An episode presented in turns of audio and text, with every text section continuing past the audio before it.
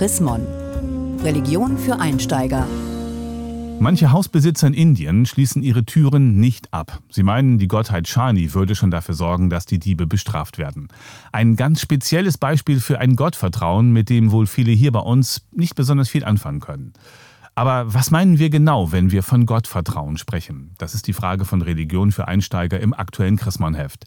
Henning Kiene, Pastor im Kirchenamt der Evangelischen Kirche in Deutschland. Was ist Gottvertrauen? Ich verlasse mich darauf, dass Gott es mit mir gut meint. So kurz. So kurz. Gibt es etwas, wo Sie selbst ein besonderes Gottvertrauen haben? Wenn ich von Gottvertrauen spreche und an Gottvertrauen denke, dann denke ich immer an meine Kinder und an die nächste Generation die vertrauen wir ja über unsere eigene Lebenszeit hinaus einer Zukunft an, die wir selber nicht kennen und die wir auch nicht mehr gestalten können.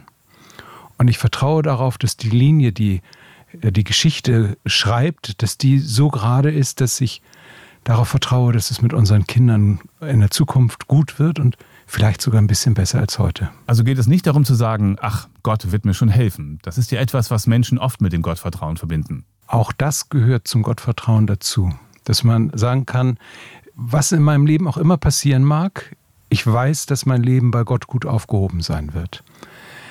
Aber Gottvertrauen kennt ja zwei Linien. Die eine Linie, die von hier aus in die Zukunft hin ausgezogen wird, da dreht es sich ja in der Regel darum, dass Menschen etwas gut machen können. Ich vertraue darauf, dass Menschen in dieser Welt verantwortungsbewusst und frei etwas gestalten können. Und die andere Linie, die führt natürlich zu Gott. Ich vertraue darauf, dass mein Leben und das Leben aller Menschen bei Gott in einer guten Weise geborgen ist. Und das sind die beiden Linien, die das Vertrauen kennt. Eine, die sozusagen auf der Welt bleibt und die andere, die sich verschränkt mit dem, was in der Ewigkeit ist. Wo ist die Grenze von Gottvertrauen, wo es vielleicht sogar Richtung Naivität oder Leichtsinn geht? Diese Menschen gibt es auch und man kann sie auch bewundern und sagen, wie schön, dass es so ist.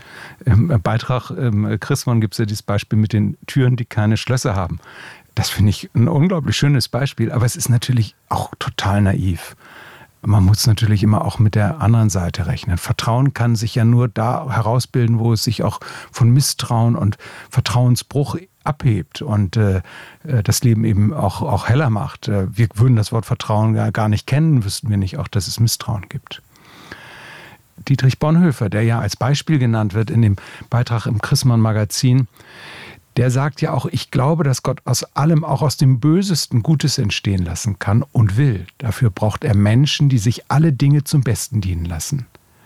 Und dann sagt er einen Satz, der ihn ja dann selber auch betrifft. Ich glaube, dass Gott aus jeder Notlage so viel Widerstandskraft geben will, wie wir brauchen. Bonhoeffer musste ja damit rechnen, dass er in diese Notlage kommt. Und trotzdem konnte er Texte schreiben, dass er sich geborgen und aufgehoben fühlte von Gott es ist ja häufig so, dass man in den größten Nöten, in die man selber hineingerät, die ja immer noch unvergleichlich kleiner sind als die Not, in der Dietrich Bonhoeffer gewesen ist, dass man in den größten Nöten und auch in den größten Sorgen am meisten Haltekraft in Gott spürt.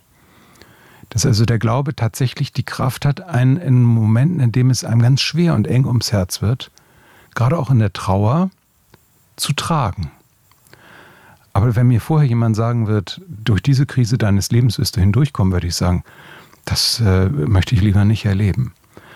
Äh, insofern ist das Vertrauen immer, immer ein Schritt, immer ein, ein schrittweises Versuchen, das einem nicht im Vornherein schon gewährt wird. Vielen Dank, Henning Kiene, Pastor am Kirchenamt der EKD in Hannover zur Christmann-Frage. Was ist Gottvertrauen? Haben Sie Fragen oder Anregungen? Dann schreiben Sie uns unter leserbriefe.chrismon.de. Mehr Informationen unter www.chrismon.de